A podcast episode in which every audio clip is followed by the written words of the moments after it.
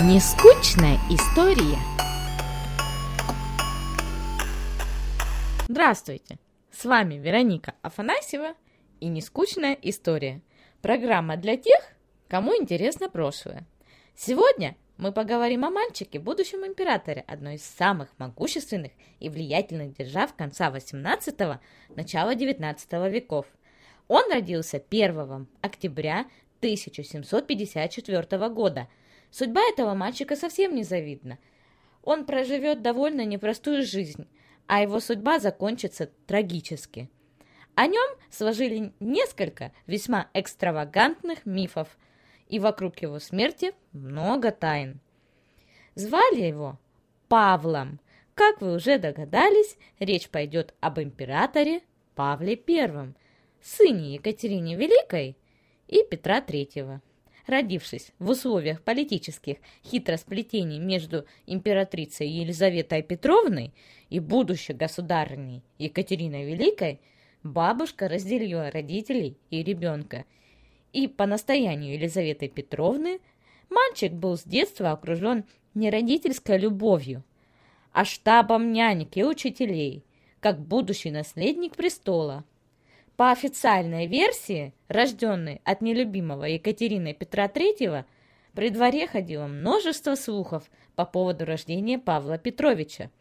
Все это сильно влияло на будущее взаимоотношение матери и сына и на формирование личности императора Павла. После смерти Елизаветы и весьма загадочной и окутанной слухами кончины Петра III, Екатерина, хоть и воспитывала сына как будущего наследника, но не проявляла особой любви, и по мере взросления Павла эти разногласия все сильнее становились между ними. В российской истории конца XVIII – начала XIX веков особое место занимает противоречивая фигура Павла. Мнение среди историков о нем сложилось неоднозначное. Одни историки его считают недалеким деспотом с гневливым характером, Другие видят в нем одного из самых интересных правителей в истории России. По моему мнению, Павел искренне стремился изменить веренную ему Российскую империю к лучшему, но у него не все получалось. За трагическую судьбу Павла I прозвали русским Гамлетом. История правления Павла была недолгой, всего 4 месяца, 4 года и за трагическую судьбу Павла прозвали русским Гамлетом. История правления Павла была недолгой, всего 4 года, 4 месяца и 4 дня. Цифра 4 стала мистической в жизни Павла Петровича. Как уже говорилось, взаимоотношения с матушкой оказали сильное влияние на правление императора Павла. Как уже говорилось, взаимоотношения с матерью оказали сильное влияние на правление императора Павла. Юный великий князь рос вдали от нее, а когда женился, то жил в Гатчине, где под его командованием находился небольшой отряд войска, который он муштровал по прусскому образцу. Это было его любимым занятием. Екатерина не допускала сына к серьезным государственным делам, и поэтому Павел всегда питал глубокую обиду, раздражение и прямую враждебность к матери и ее приближенным. Как отмечает в своих дневниках учитель Павла Никита Иванович Панин, Павел рос живым, способным мальчиком, интересующимся серьезными для его возраста делами, а когда Павел вступил на престол, много в его правлении было на перекоре Екатерины Великой.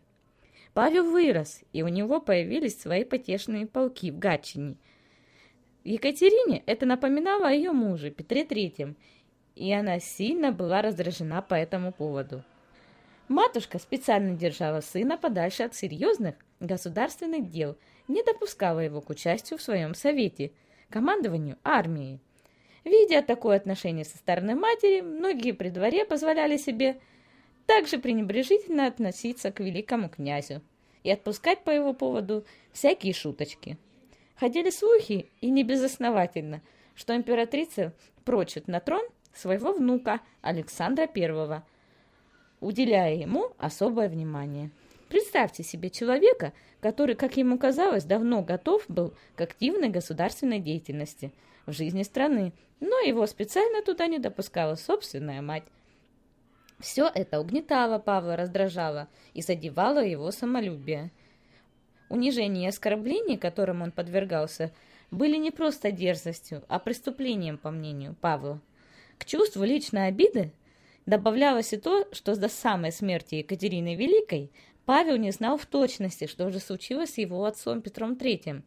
Отношение к матери Павла поэтому было очень-очень сложным. С годами противоречия между Екатериной и сыном только усугублялись, еще и на почве политических разногласий.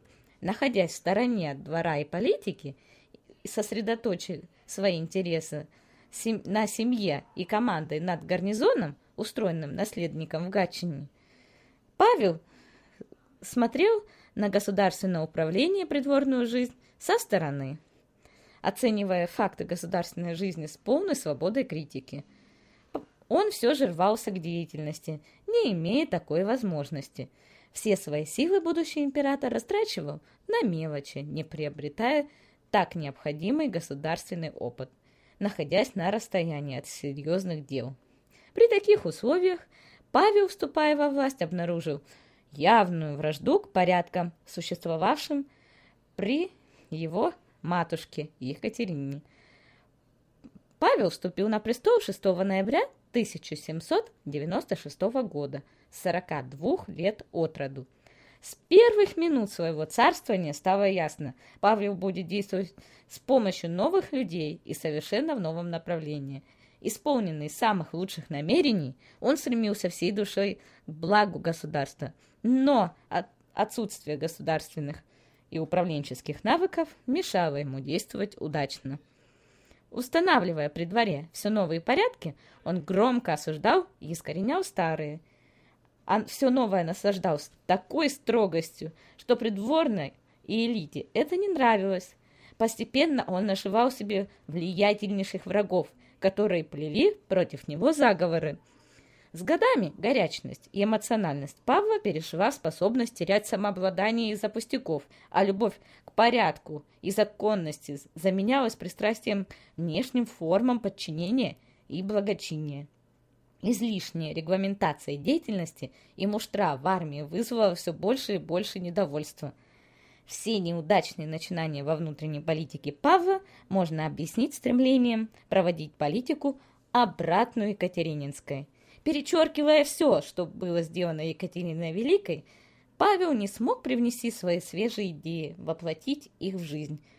Это касается внутренней, так и внешней политики, которую проводил Павел I. Конце концов, это привело к трагическому концу. 1 марта 1801 года Павел Петрович был убит в собственном замке заговорщиками. Как гласит одна из легенд, точно характеризуя судьбу императора, дух прадеда Павла Петр Великий, однажды горько воскликнул «Бедный, бедный Павел!» Нескучная история –